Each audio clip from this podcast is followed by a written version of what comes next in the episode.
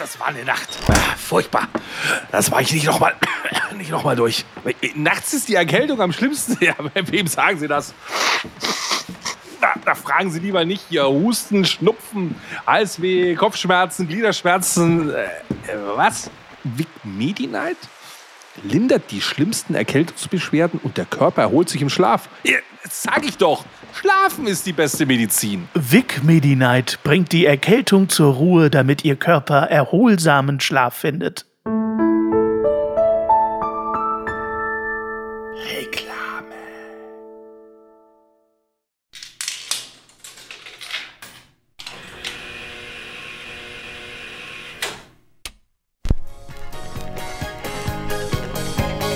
Podcasten kills the Videostar. Ganz schlechter Anfang. Hallo Hannes, trinkst du gerade? Ich habe kurz was getrunken, weil ich dachte, deine Begrüßung dauert immer eine halbe Stunde, da habe ich noch Zeit, was zu trinken. Na, ich dachte mir halt, ich, ich fange halt hier mit dem Jukebox Hero der 80er an, weil ich ja weiß, du bist so ein Riesenfan von 80er Jahre Musik, haben wir letzte Woche erfahren. Jukebox Hero! Put some Nivea Creme on me! Ah gleich wieder die Werbetrommel. Wenn ihr Steady-Unterstützer seid, holt euch jetzt die Creme. Oh, Leute, wir müssen jetzt die Creme selber schon Tage nicht mehr hören. Grüß dich, Hannes. Hast du die Woche gut überstanden? Neue Lebenssongs für dich entdeckt? Ja, auf jeden Fall. Hunderte, tausende Lebenssongs. Ja. Wir haben äh, unseren, unseren Ruf weg, dass wir ja eigentlich in der Folge 4 einer Staffel dann eigentlich Thema machen. Aber ich habe so das Gefühl, wir waren in Folge 3 da waren wir am wärmsten. Also wärmer als dort kann die Jukebox nicht mehr glühen. Ich glaube, jetzt lassen wir sie ein bisschen Jetzt darf sie mal ein bisschen abkühlen, nicht, dass sie uns durchbrennt. Ja, die war schon, in, also in Folge 3 war die schon kurz vorm Abfackeln, auf jeden Fall. Da hat schon, schon sehr viel gequalmt. Wir müssen einmal auch an dieser Stelle Werbung machen, was denn nächste Woche ist. Denn nächste Woche ist immer noch März und man stellt sich vielleicht die Frage, Leute, was machen die Jungs dann? Richtig. Die machen doch immer nur vier Folgen. Was ja. ist jetzt die fünfte Folge? Wobei wir hätten durchaus eine fünfte Folge Folge Auf jeden Fall. wir machen die Sonderfolge, nämlich haben wir zehn Staffeln jetzt voll und nächste Folge ziehen wir mal so ein kleines Zwischenfazit, wie das so ist. Wir bringen unsere Best-of-Sachen Sachen mit. Oh ja. Es wird ein, ein, ein Special geben. Soll ich eigentlich auch schon spoilern, was dann im April das Thema ist? Das haben wir noch gar nicht abgestimmt. Ich habe das schon gesehen, aber ich habe keine Vetos. Überhaupt nicht. Ich finde das alles äh, sensationell und mache überall hin mit. Okay, also im April reden wir natürlich wie immer zu spät über heiße Themen. Jetzt heiß und wenn wir drüber sprechen, längst zu Ende. Wir sprechen über die künstliche Intelligenz die wir natürlich nicht haben. Und die Staffel wird heißen, künstliche Intelligenz trifft natürliche Dummheit. Ich glaube aber, das ist jetzt klar, das ist jetzt im Moment sehr gehypt durch ChatGPT, aber künstliche Intelligenz ist ja ein zeitloses Thema noch immer. Also wir können da durchaus drüber sprechen. Wir hatten ja so was ähnliches schon mal. Mit, mit gibt es intelligentes Leben, bin ich Teil davon? Genau. Jetzt, jetzt wissen wir, dass es das gibt und die Antwort ist nein, wir sind nicht Teil davon. wir sind nicht Teil davon. Sie wird uns sehr schnell überholen, glaube ich. Ja. Denn ich habe ChatGPT nämlich gefragt, aus welcher Gemeinde soll ich heute in Bayern übertragen? Und ChatGPT sagte zu mir, wenn du eine Gemeinde willst, dann gibt es nur eine, die prädestiniert Bayern widerspiegelt. Und mhm. das ist natürlich die Gemeinde Tittenkofen. Es war so klar, ich habe nur auf Pipi Kaka noch gewartet. Ja, ah. ja Tittenkofen äh, heißt inzwischen nicht mehr Tittenkofen, heißt inzwischen Frauenberg. Wir haben es ein bisschen abgeschwächt für Bayern. Eine nette kleine Gemeinde im oberbayerischen Landkreis von Erding mit 3800 Einwohnern. Und Tittenkofen heißt das Ganze deswegen, es ist nämlich vom Personennamen Tuto abgeleitet. Ah. Deswegen Tutos Hof, Tittenkofen, Frauenberg. Alles drin. Ist das nicht berlinerisch für Möpse kaufen? Ja. Tittenkofen? Tittenkofen. Und warum habe ich die Gemeinde rausgesucht? Nicht nur, weil sie Tittenkofen heißt. Nee, natürlich nicht. Und sie hat eigentlich auch sonst nichts Wichtiges, sondern äh, diese ganze Gemeinde besteht aus 42 Gemeindeteilen. Und das wird jetzt urbayerisch. Ich lese jetzt nämlich, Achtung, alle 42 Gemeindeteile vor. Ach du lieber Denn Himmel. das Ganze besteht natürlich aus Frauenberg. Mit Felben, Vorach, Furtmühle, Ridding, Singelding und Urtel. Aus Reichenkirchen mit Angelsbruck, Frankendorf, Grafing, Grupp, Grucking, Haram, Hatting, Helling, Lohkirchen, Pilkofen und Tittenkofen. Aus Maria Thalheim mit Bachheim, Bergheim, Eck, Edersberg, Entham, Giegling, Großhündelbach, Großstürzelham, Grün, Heintal, Hinterbaum, Baumberg, Holz, Chemoding, Klein Hündelbach, Klein Stürzelham, Klein Talheim, Ludermoos, Oberbierbach, Rappolskirchen, Reichenkirchen, Unterbierbach und natürlich der Vorderbaumberg und nicht zu vergessen Berg und Sachs im Moos. Das ist doch einfach geil. Da merkst du mal, was in Bayern abgeht. Allein diese geilen Namen. Klein Talheim, Ludermoos, Klein Stürzelbach, Rappoltskirchen, Reichenkirchen. Weißt du, jetzt haben wir in Staffel 10 drei Folgen lang richtig abgefeuert und die Leute waren kurz davor, Geil. ihren ganzen Freunden, Kollegen von uns zu erzählen und zu sagen, diesen Podcast, den müsst ihr hören, der ist super. Und jetzt schräderst du das mit 42 verkackten bayerischen Gemeinden. Aber ist geil, oder? Ich habe einfach mal 42 Gemeinden in einer Folge gegrüßt. Das hat vor mir auch noch keiner gemacht. Und 42 ist ja die Antwort allen Übels und so weiter. Aber Richtig. wir haben noch eine bessere Antwort allen Übels. Und die würde ich gerne jetzt mal ganz kurz abspielen für die Leute. Hau raus. Und dann geht's weiter. Kurze Werbepause. Früher waren die Röcke länger und die Haare ebenso. Früher war auch mehr Lametta, jammern auf niedrigem Niveau. Damals hieß das Tricks noch Rider, Lemon Tree im Radio. Han Solo hat zuerst geschossen. Ja, Mann, auf niedrigem Niveau. Ja, Mann,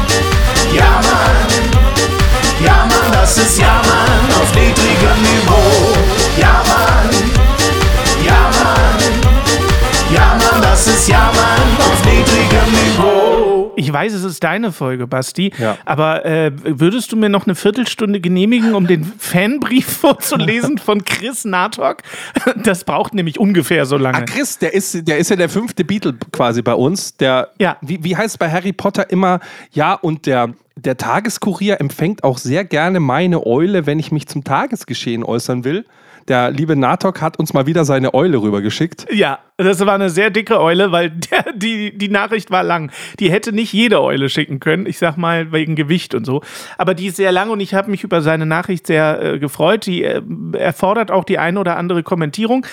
Ähm, Chris schreibt: Hallo Hannes, ich bin ja leider etwas hinten dran mit euren Podcast-Folgen, seitdem ich immer das Video schaue und nicht mehr nur die Folgen als Audio höre. Er ist nämlich Steady-Unterstützer. So. Ja, der weiß, was richtig ist. Deshalb habe ich heute auch erst den Rest der zweiten und dritten Folge von Jammern in the Wild gehört. Mein Gott, ist der rückschrittig. Ja, das ist wahr. Und da wollte ich doch auch mal ein, zwei Kommentare loswerden. Zu deinem Filmtipp Into the Wild.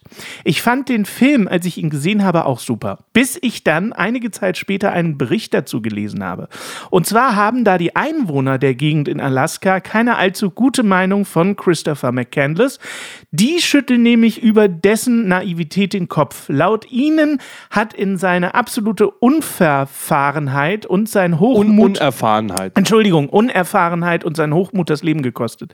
Der Bus war nämlich gar nicht so weit weg von der Zivilisation entfernt und wäre er mal etwas weiter den Fluss entlang gelaufen, dann hätte er auch eine handbetriebene Seilbahn gefunden, mit der er sich über den Fluss hätte ziehen können. Sehr viel hätte, hätte in den, also sehr, sehr viel. Ja, hätte, hätte Seilbahnkette hier. Genau. Und, und dann noch zu dem Abschlussspruch eurer Podcast-Folgen. Ich Oh hätte da zwei Vorschläge, Oh falls du mal was Neues ausprobieren willst. Erstens, bleibt uns weg mit Lösungen, lasst uns einfach ein wenig jammern. Zweitens, und denkt immer dran, lächle mehr, das verunsichert die Leute. In diesem Sinne, viele Grüße, Chris. Oh ja, in diesem Sinne viele Grüße. Chris finde ich aber eine geile Verabschiedung. Die können wir heute machen. In diesem Sinne, viele Grüße, Chris. Ähm, ich möchte zu dieser McCandless-Nummer nur sagen, ja, ich habe aber Chris auch schon geantwortet auf diesen tollen Leserbrief. Erstmal herzlichen Dank dafür, Chris. Du hast dir sehr viel Mühe gemacht und man merkt, dass du unseren Podcast hörst. Sehr, sehr großartig. Ähm, ich habe ihm aber auch geschrieben, Natürlich ist das so, dieser Bus war in der Nähe von Zivilisation und äh, die Leute dort haben natürlich gesagt, hä, ist der dumm, der hätte doch nur und so weiter. Ich glaube aber, dass sein Sinnen gar nicht war, in die Zivilisation zu gehen, sondern er wollte es selber vor Ort schaffen. Und vielleicht wusste er, dass da Zivilisation ist, aber ich glaube, auch in dem Film kommt das so rüber, ähm, er wollte ja eben diese Abgeschiedenheit, er wollte ja eben nichts mit der Zivilisation zu tun haben, er wollte das selber schaffen. Hat er nicht geschafft, er ist gestorben, das wissen wir, so viel darf man spoilern, aber ähm, ich glaube, es ging darum nicht. Natürlich hätte er in die Zivilisation gehen können, um gerettet zu werden, aber von genau dieser wollte er sich ja entfernen und deswegen hat das schon alles seine Richtigkeit gehabt, so wie es da gelaufen ist. Ich glaube, das unterstellt so ein bisschen, dass er äh, ja gerettet hätte werden können. Das äh, w- muss man aber dafür erwarten, dass er auch gerettet werden wollte. Ich glaube, das ist gar nicht so der Punkt gewesen. Und zum Abschlussspruch, Basti, inzwischen ist dieser Spruch so eingefahren, dass ich bin ganz ehrlich, ich weiß gar nicht, ob ich ihn noch ändern will. Weißt du, natürlich, es steht jetzt inzwischen auf Nivea-Cremes drauf. Niveau ist keine Creme. Wir sind jetzt in Staffel 10. Ey, never change a winning system. Weißt du, ich danke sehr für die Vorschläge. Sollte der wirklich noch ausgelutschter sein, als das jetzt schon ist, dann werden wir uns an diesen äh, bedienen. Aber ähm, ja, im Moment sehe ich das nicht. Ich fühle gerade gar keinen anderen Abschlussbruch. Wie ist es bei dir, Basti? Ja, also wenn ich mal einen sagen dürfte. Ich meine, jetzt haben wir, glaube ich, wie viele Folgen? 64 Folgen inzwischen gemacht. Ich muss noch kurz auf die Liste gucken. Ja. Es sind äh, mit der Folge heute 64 Folgen. Okay. Ähm, und in allen 64 Folgen hast du immer die, das letzte Wort. Und dann heißt es wieder, ich habe so viel Redeanteil. Vielleicht können wir einfach mit Folge 100 das dann tauschen. Dass du dann immer den Schlusssach machst und du suchst dir einen neuen aus. Vielleicht einen von Chris. Weißt du, dann habe ich 100 Folgen den Schlusssatz gesagt und dann du 100 Folgen. Zum Beispiel. Kann man ja auch so machen. Okay. So ganz Ja, aber demokratisch. dann lasse ich Chris vielleicht noch mal ein paar Sachen schreiben, ein paar neue, neue Okay. Varianten. Aber, oder ChatGPT könnte in der nächsten Oh, Staffel für uns ja eine geile Genau. Verabschiedungsfloskel erfinden. so, genau. Gut. Ja. Äh, Okay, kommen wir zu Inhalt nach 10 Minuten. Entschuldigung. Ja, geil. Jetzt, wie, wie kommen wir jetzt von, von, von, von Into the Wild wieder rüber zu. Baby, baby, it's a wild world. Das ist eine ganz einfache Nummer, weil äh, Into the Wild ist ja nicht nur wegen des Inhalts des Films großartig, sondern auch wegen seiner Filmmusik von äh, Fedder. Wie heißt er mit Vornamen? Nicht Jan Fedder, sag es nicht. Aus der Feder von Feller. Ja, ja, es ist äh, Fedder. Roger Feddersen. Nee, ich, jetzt komme ich nicht auf se- seinen Namen. Helga, Helga das Feddersen. gibt's doch nicht. Mach erst mal weiter, ich äh, sag dir gleich, wer es ist. Fett Fedder am F F Fats Domino. Fetz Domino. Alter. Er heißt Eddie Fedder. Eddie Fedder. Die Musik von Van, Eddie, Eddie Fedder. Van Fedder, den kennen wir alle. Der hat das Gitarrensolo bei diesem Michael Jackson-Song Ah, damals gespielt. In der Scheiße. Oh. Max-Schmeling-Halle 1984. Wenn dein Papa eins weiß, dann Boxen. Kennst du das Jetzt- von Loriot? Nein, jetzt hab ich dir so eine geile Überleitung zur Musik gegeben und du zerschredderst sie in der Luft. Ja, aber Entschuldigung, ich mache auch wieder die Überleitung zur Musik. Kennst du das nicht von, von Loriot in seinem Film? Was ist das? Papa Ante Portas, wo er mit seinem Sohn da sitzt und sie essen irgendwie Birne Helene oder so? Wen bewunderst du denn so? Wen findest du toll? Michael Jackson. Michael Jackson. Der war Boxweltmeister im Halbschwergewicht. Aber dann hat ihn Eddie Allersmeyer nach Punkten geschlagen. Das war 1952. Komisch, für sowas habe ich ein Gedächtnis. Das ist eh ein geiler Film, auch wie er ihm seinen Mantel gibt. Der passt doch Und noch. dieser Mantel ist acht Nummern zu groß, weißt du, und er klopft so auf die Schultern und sagt, passt wie Aber angegossen. wie er mit dem Mantel mein dann Junge. aber auf, dieser, auf diesem 90. Geburtstag ist und alle Mädels an ihm dranhängen und er dann, er dann rezitiert. Halb zog sie ihn hin, halb sank er hin. Da war es um ihn geschehen. Papa Ante Porter, das ist so unfassbar gut. Unfassbar. Aber wir reden ja leider nicht über Filme, sondern über Musik. Ja, ähm, ich habe ich hab noch ein kleines Soundschnipsel mitgebracht. Ein ganz kurzes, Gott sei Dank, mit einer schönen Geschichte aus dem Studio. Ich dachte mir, ich habe wenig bayerische Sachen im Studio gemacht, aber es gibt eine Sache, und zwar hat mich ein Kontakt vom Bayerischen Rundfunk vor 20 Jahren angerufen oder so, gesagt, sie haben ein Problem beim Bayerischen Rundfunk, das sie nicht lösen können, ob ich das für sie lösen könnte. Wo ich mir gedacht habe, Leute, ihr habt, habt Tonmeister, bla bla bla, ihr habt alles. Was, was für ein Problem habt ihr? Und zwar hatten sie eine, eine neue Serie aufgenommen mit dem Fonsi. Der Fonsi, das ist so ein ganz berühmter Bayer. So, der, der, der Fonsi hat irgendeine Serie in München unterwegs, bla bla bla. Und der Fonsi hat selber das Intro gespielt auf einer Waldzither. Und das hat er ziemlich roh gespielt, das Intro, aber in Gottes Namen. Und jetzt haben sie das zusammengebastelt für die Sendung und jetzt haben sie festgestellt, scheiße, das klingt noch nicht so geil mit dieser Waldzither. Der Redakteur vom Bayerischen Rundfunk hat gemeint, das ist ein bisschen dünn, die Waldzither. Wir, und die Tontechniker haben dran rumgeschraubt, aber das klingt einfach nicht besser, ob ich mich dran mal versuchen möchte. Und ähm, dann habe ich mich dran versucht und habe meine eigene Version dieses Waldzither-Intros gemacht. Und ich bin eben nicht als Tontechniker rangegangen, sondern ich bin als Musikproduzent rangegangen. Und das ist meine Lieblingsidee, wenn die, äh, oder, Spruch, auch wenn die Leute wissen wollen, was ist der Unterschied zwischen einem Tontechniker und einem Musikproduzent, ist immer einfach. Der Tontechniker sagt, hm, da fehlen Höhen, da drehe ich jetzt am Equalizer, dann sind da Höhen drin. Der Musikproduzent sagt, hui, da fehlen Höhen, da machen wir noch einen Shaker. Ja, ja, ja. Also sprich, der eine geht technisch ran, der andere geht musikalisch ran. Und ich habe mir das Ding angehört und habe gesagt, Leute, ich mache da einfach eine Tuba drauf und dann habt ihr Bass. Und ihr hört jetzt das Intro mit Tuba in meiner Version, die ich dem Bayerischen Rundfunk spendiert habe. Wir hören mal rein.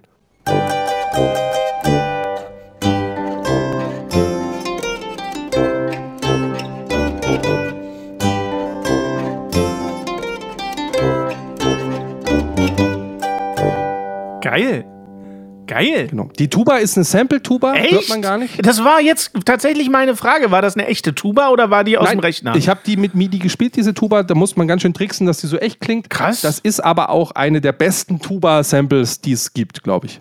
okay. Ich habe auch eine sehr gute Sample-Library. Ich möchte jetzt leider nicht sagen, was für eine es ist, weil sie ist so halblegal bei mir gelandet. Aber sie ist gut. Okay. Beste Tuba denn je. Ich habe auch tolle Triangeln, wenn du eine brauchst.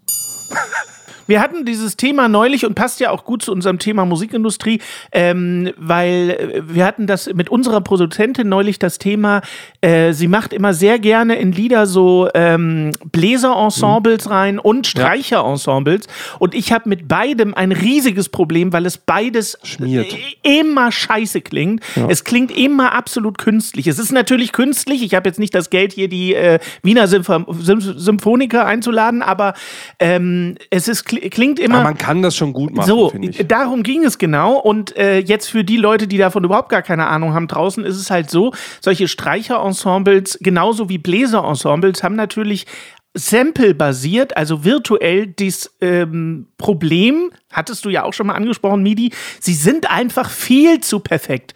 Kein Bläsersatz der Welt und kein Streicherensemble der Welt spielt so, wie es dir das aus diesen geilen Sample-Libraries rausgepustet wird. Also musst du leider anfangen, jeden einzelne Tuba, jede einzelne Trompete, jede einzelne Saxophon einzuspielen. Dann wird es auch im Satz ganz geil. Ja. Du brauchst diesen menschlichen Faktor da drin. Genau dasselbe bei Streichern. Wenn du da auf den Knopf drückst auf deine Tastatur und da kommt Streicher raus, das klingt immer scheiße. Du musst dir die Mühe machen, wirklich die Instrumente einzeln einzuspielen und dann klingt es auch ganz gut, wenn es nicht alles quantisiert Ja, ist. und du musst halt wirklich auch echte Sätze schreiben. Also du schreibst dann wirkliche Bläsersätze und du schreibst wirkliche Streichersätze nach den Regeln der, der Genau. klassischen Musik und nicht einfach nur Ja. Akkorde auf dem Keyboard spielen und glauben, dann klingt es wie, als würde es ein Orchester spielen. So funktioniert Orchester nicht. Und da auch bei der Tuba ist es ja dasselbe. Du hast zwar einen geilen Sound, aber wenn du diesen Blasansatz nicht hast von einem Tubisten, heißt das Tubist? Ja, ja. Von einem Tuba spielenden Ja, ja. Menschen. Nee, der heißt Tubist. Oh Intubieren, sagt man ja auch. Ja, aber das ist ja wieder nicht gegendert. Es gibt ja auch Frauen, die Tuba spielen. Das sind ja keine Tu, Tubisten. Tubistin. Ja, eben, Tubist. Der Tubist und die Tubistin. Tu, tu bist, du bist, du Du bist. bist Tubist. Ich will so bleiben, wie du bist. Oh Gott. Nee.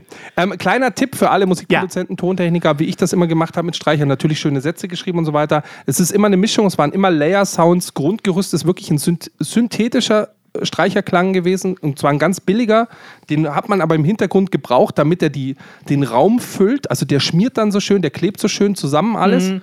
Dann ähm, so diese normalen Streicher, wo du wirklich halt alles mit einem Knopf so bekommst. Ja. Easy. Und dann aber immer einzelne Instrumente und du musstest gar nicht ein ganzes Orchester dann ausnotieren. Manchmal reicht auch mal ein Cello und eine Klarinette, damit so ein bisschen was rauspiekt, damit so ein Genau. bisschen, gerade ein Cello, was ein bisschen hochspielt in so einer Liebesballade, das als Soloinstrument zusätzlich zu so Orchesterstreichern reicht. Und da zum Beispiel Miroslav Philharmonic ist so eine Library gewesen, die gibt es heute noch.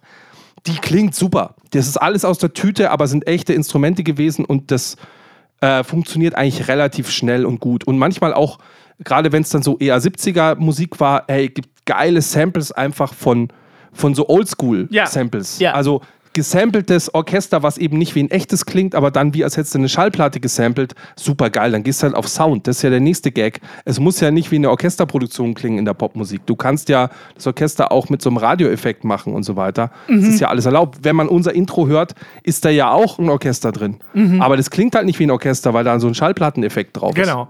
Genau. Und dann ist cool, dann ist auch scheißegal, war das echt, war das nicht echt. Ich Ja, habe ja. mal ein echtes Orchester für teures Geld aufgenommen und dann Mono über einen Gitarrenverstärker abgenommen und so in den Song rein. Kling, klang geil, aber wir haben halt tausende von Euro verschwendet für ein echtes Orchester. Ja, was du vielleicht gar nicht gebraucht hättest im Zweifel. Ja, das hätte, hätten wir mit MIDI-Keyboard spielen können, aber wussten wir zu dem Zeitpunkt halt noch nicht. Also, äh, wo du Cello sagst, ist mir auch gerade aufgefallen, ähm, ich habe das Cello als Instrument erst vor wenigen Jahren für mich so ein bisschen entdeckt, ähm, äh, ausgelöst durch den Film Joker. Ähm, der Soundtrack ist von Hildur Guðnadóttir aus Island, die dafür zu Recht auch einen Oscar bekommen hat äh, für den Soundtrack.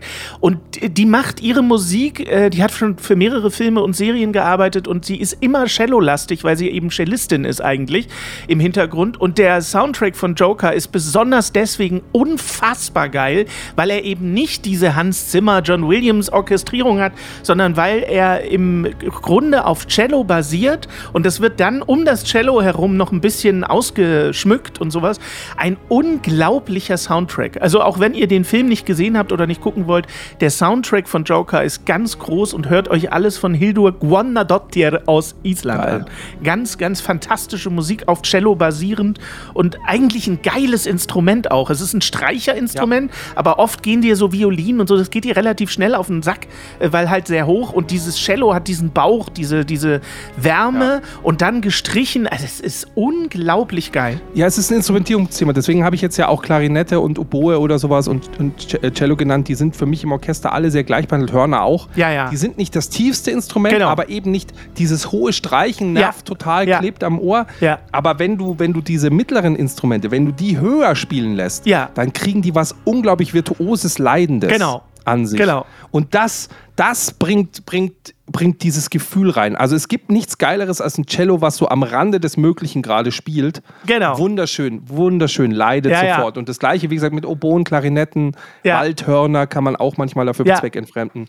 Ähm, ich habe nie meistens mit echtem Orchester gearbeitet. Ich habe in aller Regel immer mit Samples gearbeitet, aber im Mhm. Studio kommt es oft vor, dass eine Band sagt, ja, und hier im Refrain haben wir uns Streicher vorgestellt. So, und dann stehst Mhm. du halt da und sagst, na gut, ihr habt sie nicht dabei, also heißt es wohl, ich mach die jetzt. Ihr habt sie Und das nicht ist mir dabei. aber immer noch lieber gewesen. Streicher oder Bläser ist mir immer lieber gewesen, als wenn eine Band gesagt hat, ja, und da im Intro haben wir uns so ein Synthi vorgestellt. Wo ich auch mal Oh, ich denke, hasse okay, es. und was für ein Ja, ja. Synthi? So, ich, es gibt alles an Synthis. Ich meine, meine Festplatte ist voll mit Soundideen. Ja, ja. Aber ich brauche schon irgendeine Idee jetzt. Wenn ihr keine habt, dann nehme ich jetzt einfach das, was ich geil finde. Ja, ja. Beschreibt mal den Synthi-Klang. Ja, das soll so ein bisschen klingen wie. So, und dann fängt es ja an, wenn es heißt, ja, es soll so klingen wie so eine Kettensäge, die einen Menschen zerstückelt. Ich sag, okay, Access Virus, bla bla bla, weiß ich, drehe ich hier, Muckbass, zack, zack, zack, Ja, bam, bam, bam, dann kriege ich schon so einen Sound hin. So. Ja. Aber ja. Nee, ich bin da auch immer sehr für echte Instrumente. Also, äh, ach, das ist auch immer so doof, ne? Es sind ja keine echten Instrumente. Sie sind gesampelt und kommen auch aus dem Rechner, aber du weißt, was ich meine. Ich mag nicht so Ja, ja. gerne diese synthetischen Klänge, sondern ich mag mehr die natürlichen Klänge und würde auch jeden Synthi, würde ich immer eine B3 Hammond oder ein Wurli oder keine Ahnung, Rhodes oder so vorziehen. Ich mag diese, ich mag diese Sounds einfach, die Instrumente so aus den 70ern, die da ganz groß geworden sind. Ja. Ja Sind wir voll wieder in der Musikindustrie, Basti? Ja, wenigstens, ja, ja, ja, ja. Aber ich habe irgendwie das Gefühl, dass ich immer sehr viel so Studio-Anekdoten erzählt habe und ich habe hier die Festplatte noch voll mit Songs. Ich könnte jetzt noch fünf Songs vorspielen. Äh, vielleicht zum Rausschmeißen können wir noch was machen. Aber ich möchte mal ein bisschen noch, ich habe sehr wenig von dir gehört. Wir hatten irgendwie, ganz am Anfang hast du was von deiner musikalischen Karriere so ein bisschen erzählt mit dieser Nummer da mit den Indians und so weiter. Aber ansonsten haben wir viel zu wenig über deine Erfahrungen in der Industrie gesprochen. Gibt es denn da irgendwelche verrückten Anekdoten, irgendwas Geiles, was passiert ist? Oder auch vielleicht mal was total Dummes, um die Gage betrogen, Schlips auf die Bühne geschmissen? Also, ähm, musikalische Karriere ist ja jetzt auch, glaube ich, ein bisschen hochgegriffen. Die hatte ich ja so nicht. Aber ich hatte hier eine regionale Bekanntheit natürlich vor zehn Jahren. Das war schon mit Autogrammen und Fotos und so und ist schon geil. Also, wenn man das als Musiker mal erleben darf, finde ich das schon cool, weil mir ging es ja immer um Fame und nie um Geld. Und den hatte ich dann und das fand ich schon ziemlich cool. Das ist schon ein angenehmes Gefühl, wenn du dann plötzlich im Supermarkt erkannt wirst und Leute fragen dich nach einem Foto oder nach einem Autogramm. Sowas hat mich halt total abgeholt. Ich fand das immer richtig geil. Aber nicht so im Sinne von, ich bin jetzt was Besseres als ihr, das überhaupt nicht. Aber einfach so erkannt zu werden und jemand weiß zu schätzen, was du machst, das finde ich, fand ich immer schon cool und finde Aber ich. das ist wie wenn ich hier beim Dorfmetzger einkaufen gehe. Wenn dann die, die an der Kasse sagt, na Herr Hager, drei Leberkastsemmeln wie immer, dann dreht sich auch der ganze Laden um und schaut mich an. Da merkst du erst, wie berühmt So, du bist. das reicht mir völlig. Mir reicht so eine regionale Bekanntheit total aus. Ich muss nicht national bekannt sein. Ähm, Sagst du noch, aber mit dem Podcast jetzt, gut, da erkennt man nur deine Stimme dann. Richtig, aber das ist, äh, im Ernst war ja sowieso eher immer die Stimme, die bei mir bekannt war und nicht so der Typ. Also auch synchron oder so habe ich ja gemacht, durchaus für Madagaskar oder was auch immer. Ähm, da kennt man halt die Stimme, aber man kennt den Typ dahinter ja nicht so. Also ich hatte ja jetzt als Typ eigentlich nie irgendwie so eine riesige Bekanntheit.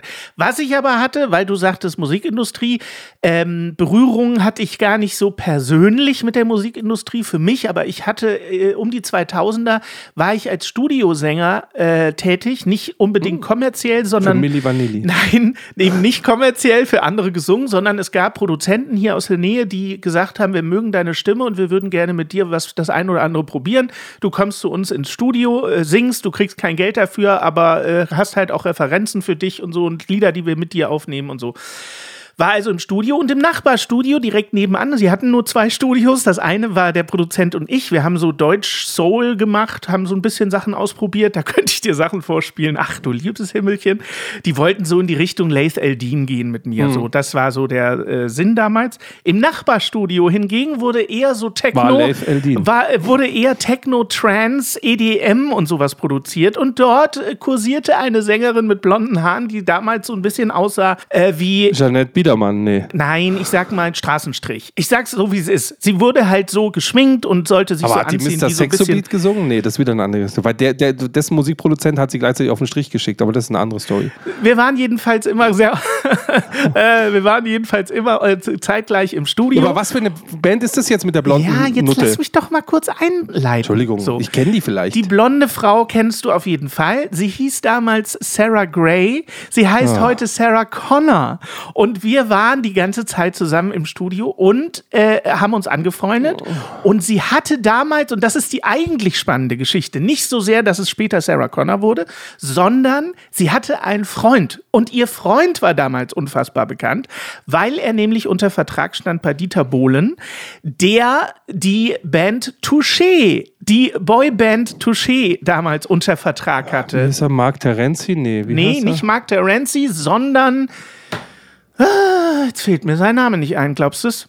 Äh, der Blonde von Touché. Der Blonde von Touché, frag Warte mal mal. ChatGPT. Ich kann dazu sagen, Ja, genau. immer wenn ich den Film Terminator gucke, denke ich mir, mein Gott, warum reist er durch die Zeit, um Sarah Connor umzubringen? Warum schaffst du es nicht? Martin Scholz hieß er, genau, heißt er immer noch. Ah ja, der waldbekannte Martin Scholz von Touché. Martin Scholz von Touché. So, Martin Scholz von Touché äh, war damals mit Sarah Connor, heute Sarah Connor, damals Sarah Gray zusammen und war auch immer im Studio, hat sie begleitet. Was für ein cooler Typ, äh, hat mich immer um äh, äh, Kippen angeschnort und erzählte aber, das ist das Ding, erzählte insgeheim, ist ja inzwischen verjährt und die haben ja auch gar keinen Vertrag mehr, deswegen darf uns bestimmt erzählen, erzählte von der Zusammenarbeit mit Dieter Bohlen.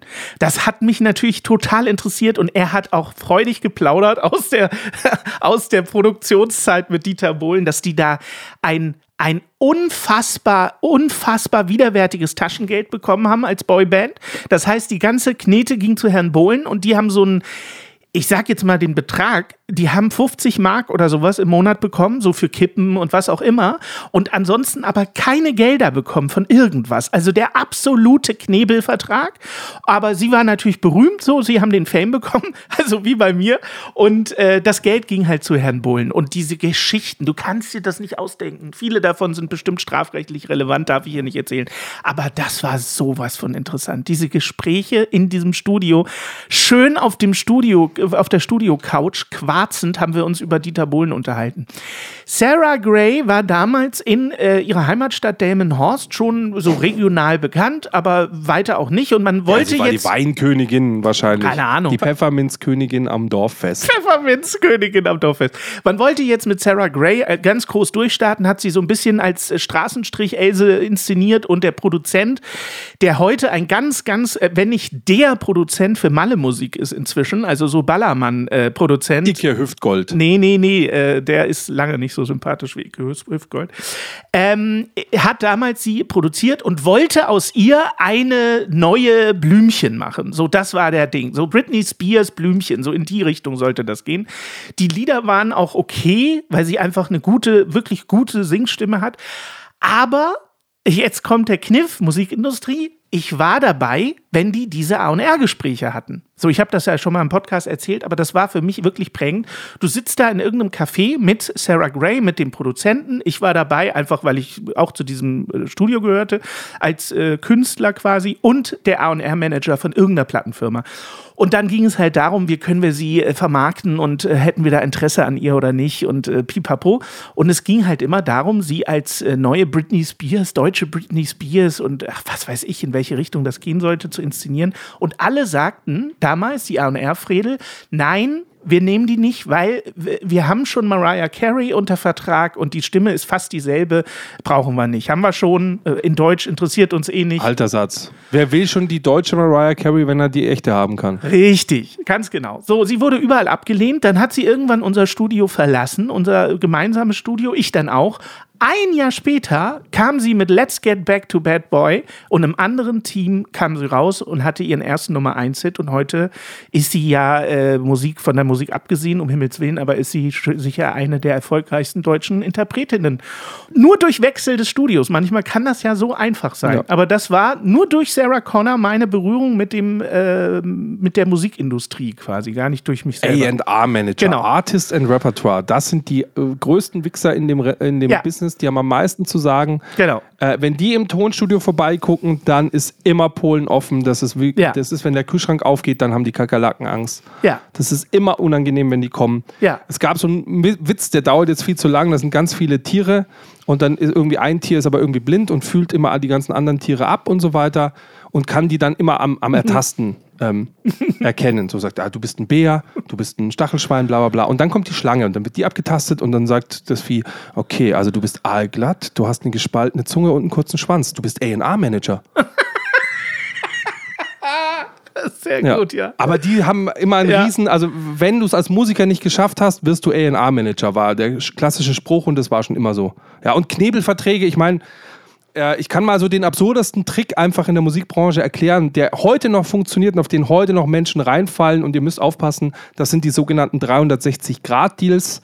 Seid sehr vorsichtig, Verträge zu unterschreiben, die mehrere Sachen mit derselben Firma oder demselben Firmenkonstrukt ist. Also ihr macht ein Management, einen Plattenvertrag, äh, einen Verlagsdeal, einen Merchandising-Vertrag mit ein und derselben Instanz, total dumm, Booking vielleicht noch, sondern das müssen immer eigenständige Firmen sein, denn es gibt da so viele Tricks. Ein Beispiel ist zum Beispiel zu sagen, hey, pass auf, du möchtest eine Platte machen, ist total geil, du unterschreibst diesen Deal, wir machen einen Verlagsvertrag, da kriegst du von uns 50.000 Euro für deine erste Platte. Das klingt total geil.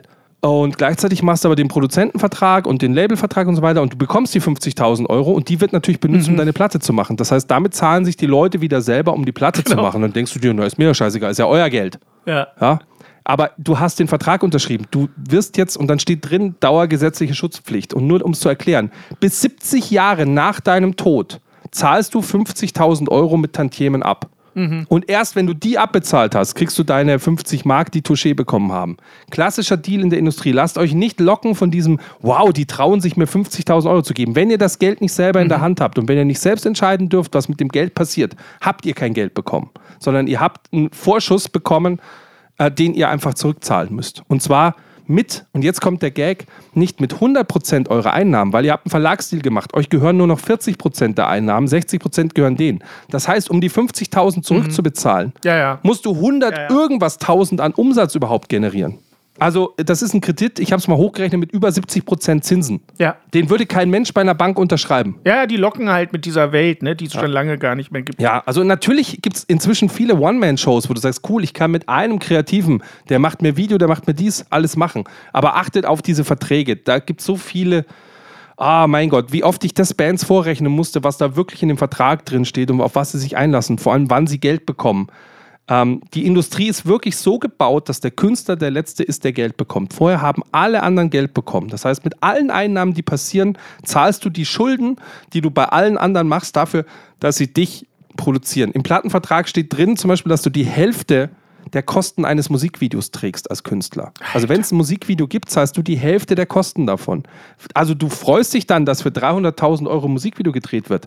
Aber du zahlst 150.000 aus eigener Tasche und zwar wieder anteilig mit deinen Tantiemen. Also nicht mit 100% deiner Einnahmen, sondern nur mit deinem Anteil der Einnahmen. Das heißt, es dauert ewig. Und in aller Regel hat halt das Musikvideo wieder einer gedreht, der eigentlich gar nicht 300.000 gekostet hat, sondern aus dem Firmenkonstrukt herauskam, etc. Also es ist immer wieder ein geiles Ding gewesen, die Kosten so hinzusetzen, dass sie einfach nur die Band am Ende bezahlt ähm, und alle anderen vorher Geld verdient haben. Ja, wa- was uns aber natürlich zwangsweise zur Frage führt, die wir schon in anderen äh, Folgen immer mal angedeutet haben, welche Möglichkeit haben Nachwuchskünstler heute überhaupt? Also brauchen die überhaupt noch den Plattenvertrag oder brauchen die den ja im Grunde nicht mehr? Nein, nein, nein, nein, nein. Also Musik ist heute kostenlos für die Leute. Das Musik ist Spotify, bla bla bla. Die paar Cent, die du da bekommst, dafür brauchst du kein Label. Musik produzieren kannst du auch zu Hause. Such dir trotzdem Profis, die dir dabei helfen, weil die können dir deine Musik einfach besser machen und so weiter. Früher hast du gesagt, hey, mach das über Live, mach das über Merchandise, funktioniert leider auch nicht mehr so gut. Aus heutiger Sicht würde ich sagen, aktuelles Vertriebskonzept für Bands muss sein, scheiß auf Alben, wenn du es selber machst. Einzelne Songs müssen funktionieren. Denk viral, denk in Communities, bau dir eine Community auf, die dich cool findet. Mach mehr als nur Musik, sieh dich als Künstler, lass sie teilhaben an der Produktion, lass sie es vielleicht auch fanden in gewisser Weise, etc. Und dann wenn du das Ganze finanziell aufstellen möchtest, dass du vielleicht sogar davon leben kannst oder zumindest mal die Kosten einspielst, weil es ein sehr teures Hobby ist, dann hol dir äh, nicht Labels etc. rein, sondern dann denke in Werbeindustrien, arbeite mit Leuten zusammen, die deine Songs vermarkten können, die sagen, cool, äh, wir sind eine Werbeagentur, wir suchen laufend frische, unbekannte Songs, hier kannst du es im Radio spielen, hier kannst du da laufen und versuch den Song zu lizenzieren. Darüber kriegst du eher Geld und vor allem eine Reichweite. Weißt Fall. du, wenn du der Song in der McDonalds-Reklame bist, Ja, ja. dann wirst du halt auch mal 500.000 Mal im Internet gespielt und dadurch schaffst du auf jeden Fall ein bisschen mehr Reichweite. So wie beim Hannes, äh, das, was man von ihm am meisten kennt, ist dein Song, den du halt für die Indians gemacht hast. Das ist aber eigentlich nicht unbedingt der beste Song, den du je gemacht hast und das ist auch nicht unbedingt so, also das ist halt Werbemusik eigentlich eher schon fast. Genau. Von der Idee her. Genau. So. Also in die Richtung muss man denken. Lieber, auch lieber geile Musikvideos machen wahrscheinlich, als, als geile Songs aufnehmen. Es kommt ja auch dazu, ähm, das stelle ich ja auch bei uns als Band fest, aber ich glaube, das gibt es auch bei äh, jüngeren Nachwuchskünstlern durchaus auch. Äh, heute ist ja auch Musik nicht mehr nur Musik, sondern du musst ja heute wirklich, und das ist anstrengender, äh, als man denkt, du kannst da ein Lied von singen, ähm, du musst ja heute überall präsent sein. Du musst Content machen auf TikTok, auf YouTube, auf Instagram, auf Facebook, auf sonst wo. Und du bist eigentlich deine ganze Zeit, ich stelle das jetzt auch als Streamer ja immer wieder fest, ähm, du bist eigentlich mehr damit beschäftigt, diese Content-Kanäle zu bespaßen, Ja. als das zu machen, wo du eigentlich drauf Bock hast, nämlich Stream. Also du, du das ist was, was Ja, mich. schau dir die großen Bands an. Ja, ja. Ich folge Rammstein, ich folge Silbermond Ja, ja. und so weiter. Was die einen Genau. Content raushauen Genau. müssen, um überhaupt eine Relevanz zu haben. Weil so viele Songs kannst du gar nicht Ja. veröffentlichen, wie ein Creator jeden Tag TikToks raushaut. Schau einen Knossi an. Ja, ja. Der muss nicht singen. Der hat eine riesen Reichweite, Ja. nur weil er sich beim Essen filmt. Naja, und diese, gerade Knossi, die bekommen ja schon alleine durch ihre eigene Tätigkeit streamen so unfassbar viel Geld Ja. und machen dann aber nebenbei noch viele Dinge, die auch noch unglaubliches Geld generieren. Alge, Drinks und was auch immer der macht. Ne? Tanzen in Sendungen. Tanzen so. in Sendungen, ja, ja. Also, das ist schon was, was ich, also, was mich auch wahnsinnig unter Stress setzt, sage ich ehrlich. Und das, mir, mir das auch das verleidet irgendwie. Also, das, was du eigentlich machen willst, dafür hast du dann am Ende fast überhaupt keine Zeit mehr, weil du nur noch mit dieser Content-Creation-Scheiße beschäftigt bist. Und das ist, finde ich, auch eine Entwicklung, die ich irgendwie bedenklich finde und die auch aber die Musikindustrie betrifft, weil die, stell dir mal den klassischen Nachwuchskünstler vor, ich rede jetzt nicht von einem 42-Jährigen, der jetzt in der Musik nicht so viel gerissen hat, sondern ich meine jetzt so einen, nennen wir mal, Mitte 20-Jährigen, der geile eigene Musik macht oder Frau natürlich auch und der jetzt irgendwie mit seiner Musik durchstarten will. So, was macht der? Der muss jetzt erstmal Content createn, damit Leute auf ihn aufmerksam werden. Der soll doch diese Zeit viel lieber darin investieren, geile Songs zu schreiben, weil darum geht's am Ende, weißt du? Die sind alle damit beschäftigt, sich selbst zu vermarkten und zu Content zu createn und so. Ich finde das wahnsinnig schade, weil es diese Plattform ja auch nicht mehr gibt. Da sind wir bei dem Thema, was ich ja auch auf dem Zettel hatte, Nachwuchsförderung.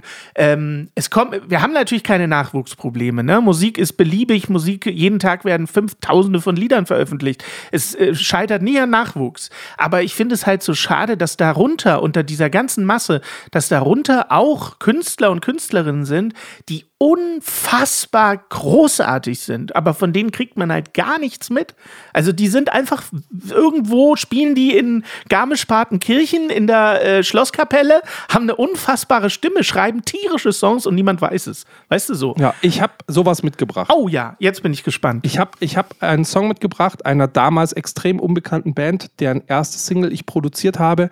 Die Single hat ihnen die Tore aufgemacht und hat mir die Tore aufgemacht. Es ist eine Produktion, also das heißt, diesmal bin ich nicht nur Tontechniker, sondern ich bin exzessiv am Image, an dem Aufbau des Styles der Künstler hier mitverantwortlich.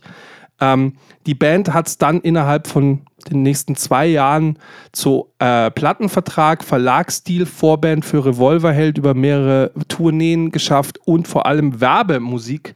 Äh, du merkst, wer sich auf meine, sagen wir mal, Tipps berufen hat, die sind nämlich äh, der Song der Becks-Reklame. Ich glaube immer noch aktuell und verdienen damit eigentlich ihr Geld. Ah. Die Band trägt den komischen Namen The Fog Joggers, also die Nebeljogger, kennt man vom Namen her gar nicht so sehr. Der Sänger damals Anfang 20 klingt wie ein Joe Cocker und wir haben eine komplett analoge Produktion gemacht. Mir war damals gar nicht bewusst, wie revolutionär das war, was wir dort versucht haben. Wir haben eigentlich ja versucht, einen Retro-Sound zu machen, der war aber irgendwie frischer als die angestaubte Retro-Mucke, die es damals gab. Und diverse Tontechniker, und damals auch, wie gesagt, ein Verlag hat bei mir angeklopft und hat gesagt, boah, das ist so geil, genau das suchen wir, die möchten wir gerne bei uns auf dem Verlag haben. Ähm, hör mal rein, der Song nennt sich Autumn Girl und äh, damals war der Witz auf dieser Platte, die wir da gemacht haben, auch die anderen Songs, wir haben einfach alles verzerrt, was uns in den Weg gekommen ist. Oh Gott. Und es ist eine handgemachte Mucke. Das ist handgemachte Retro-Mucke mit einem Ausnahmetalent als Sänger, damals noch ein Rohdiamant. Wir hören mal rein. I walk with you, my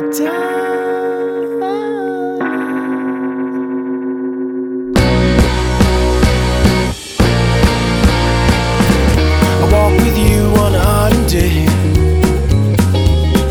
It's cold and the leaves are falling down. Your nose is red and the sky is gray. You look at me and winds around. I walk with you on an autumn day. It's cold and the leaves are falling down. I walk with you on an autumn day. It's cold and the leaves are falling. When I'm with you, my darling,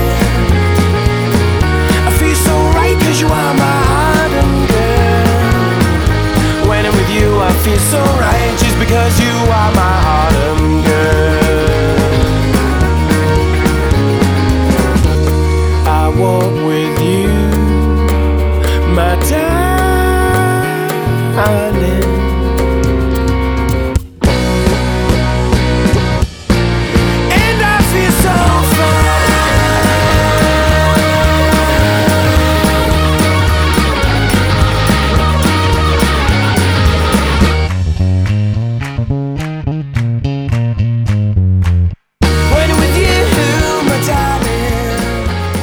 Abgefahren, weil der Song aus so vielen Songparts besteht, die eigentlich nicht hookig sind. Der Song hat keinen klassischen Strophe-Refrain-Aufbau gehabt, was eigentlich für eine Single total untypisch war. Und in dem Falle hat das aber genau funktioniert, diesen Reiz gemacht. Ist halt 20 Jahre her, da war dieses ganze Indie-Zeugs gerade. Aber sind die, äh, die jetzt äh, erfolgreich, weil du sagtest Nachwuchs? Die leben davon. Okay.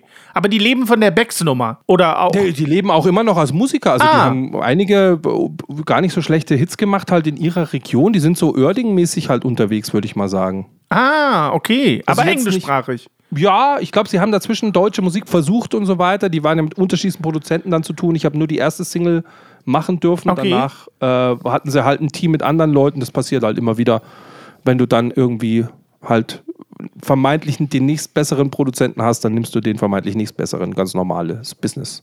Okay. Also selten so, dass man.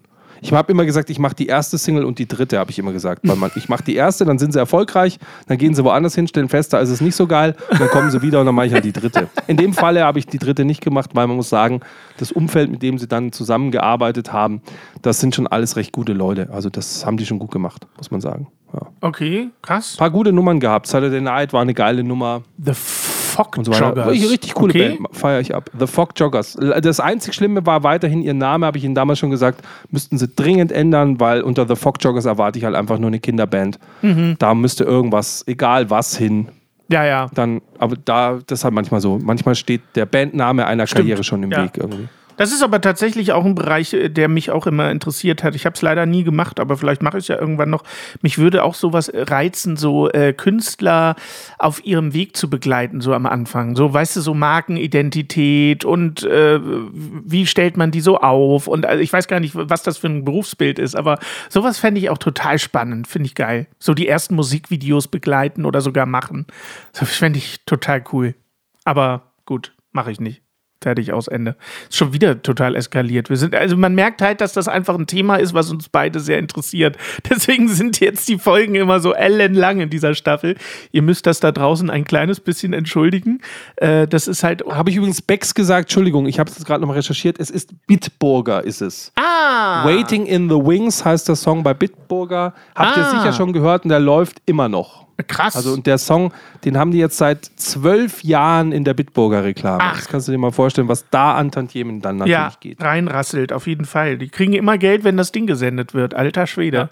Ja, Bitburger also macht ja auch nicht so wenig. Werbung. Ja. Aber man muss halt auch sagen, sie haben auch, glaube ich, so einen zweiten Song für Bitburger auch noch dann äh, noch hinten drauf gemacht und so weiter.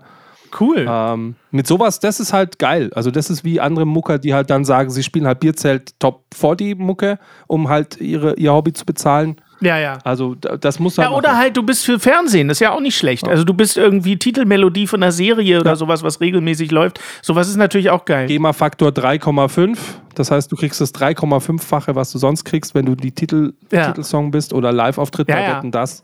Auch ähm, einfach nur ein Song, der bei Wetten Das performt wird, ist dein Jahresgehalt Krass, als ja. Komponist. Ist total Hammer. einfach von den Tantiemen her, weil es eine Eurovision-Sendung ist Geil, mit Wiederholung. geil. Ja.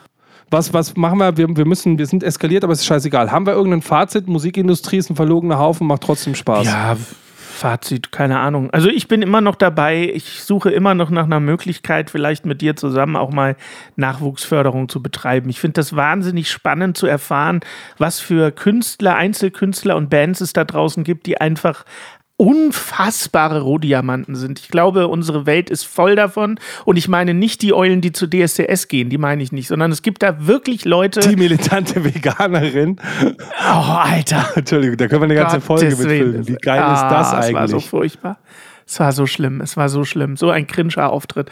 Aber ich meine wirklich Leute mit Talent, die geile Stimmen, geile Songwritings. Es gibt so unfassbar viele geile Leute, die da irgendwo in einem Dachboden versauern im Sauerland und äh, einfach nicht an die Öffentlichkeit kommen. Und ich würde das so wahnsinnig gerne ändern. Weißt du, so. Also, Leute, dann schreibt uns doch was in die Kommentare. Vielleicht ändern wir das. Ich meine, wir haben, wir haben grandios überzogen bei Musik. Ich könnte noch so viel erzählen, du auch. Wir werden so Ich viele auch. Staffeln zur Ja, Musik ja. noch haben. Man merkt, Ja. das ist unser Metier. Auf wir jeden können Fall. weiterhin sagen, werdet doch gerne Steady-Unterstützer, helft uns dabei.